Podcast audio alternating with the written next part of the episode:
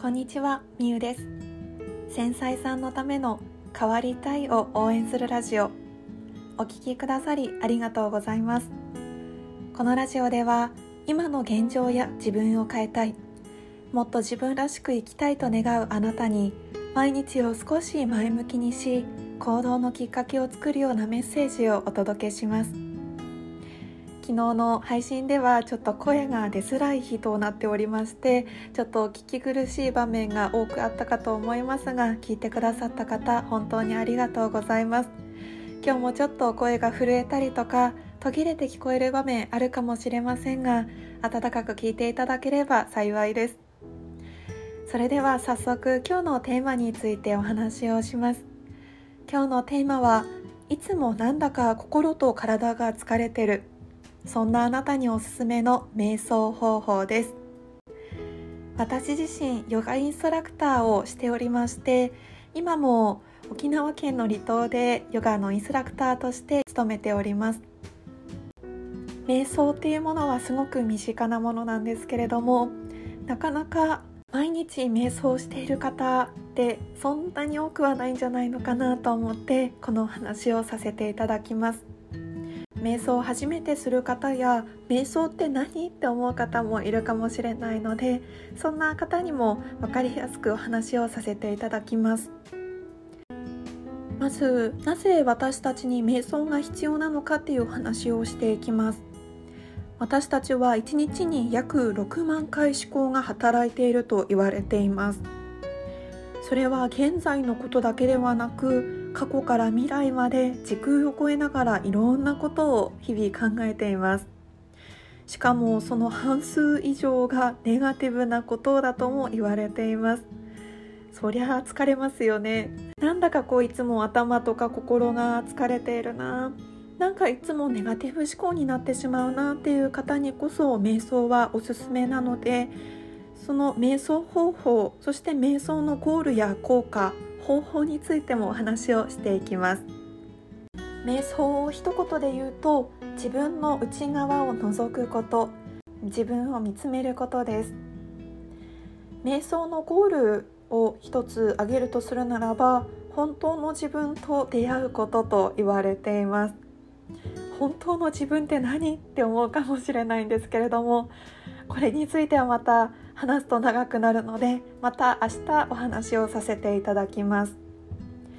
そして瞑想の効果は本当にたくさんあるのですが集中力を高める想像力直感力を高める脳の疲労回復不安やうつ状態の改善感情コントロールがうまくなるなどなどたくさん効果メリットがあります。瞑想方法は何があるのかというと瞑想にもいろんな種類があります。イメージを用いた瞑想だったり呼吸を数えていくものなど本当に多岐にわたっていろんな瞑想方法があります。なのでちょっと気になる方は是非ネットで瞑想種類などで調べてみてください。瞑想するタイミングはいつでも OK です。おすすめは仕事を始める前だったりとか寝る前におすすめです。そして私がおすすめする瞑想方法についてお話をします。おすすめなのはマインドフルネス瞑想です。結構これが一般的というかメジャーと言いますかよく聞いたことがある方もいるんじゃないのかなと思います。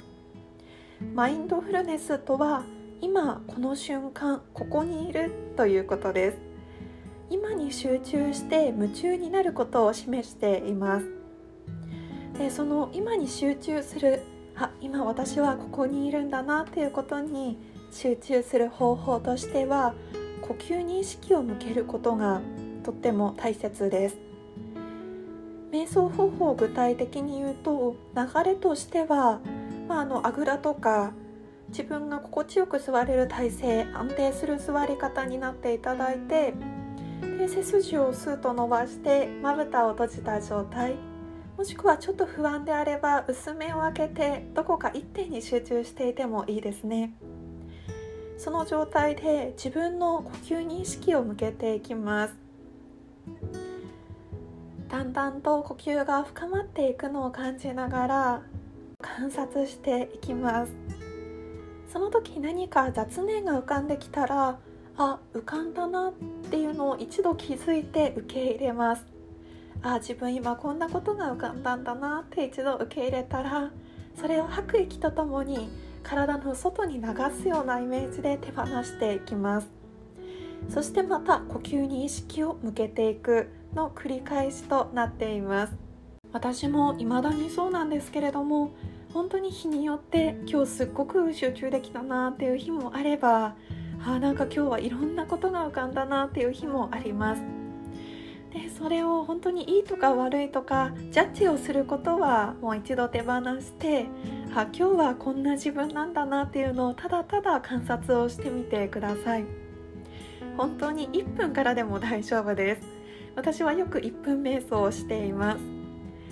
お仕事の始めるタイミングでタイマーで1分とか3分とか短い時間のタイマーをかけて安定する姿勢になって呼吸に意識を向ける。でタイマーが鳴ったらそっと目を開けて終わりにするっていうのが初めての方には取り組みやすいかなと思います。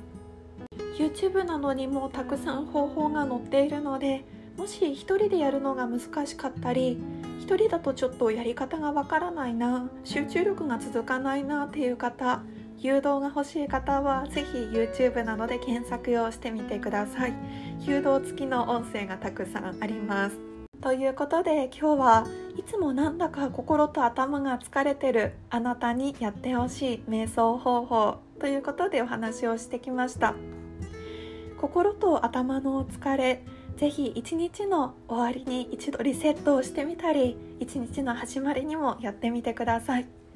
なんだか少しすっきりしたり前向きな気持ちになっていくと思います。それでは今日もお聴きくださり本当にありがとうございます。あなたが今日も一歩理想の未来に近づきますように。ではまた明日。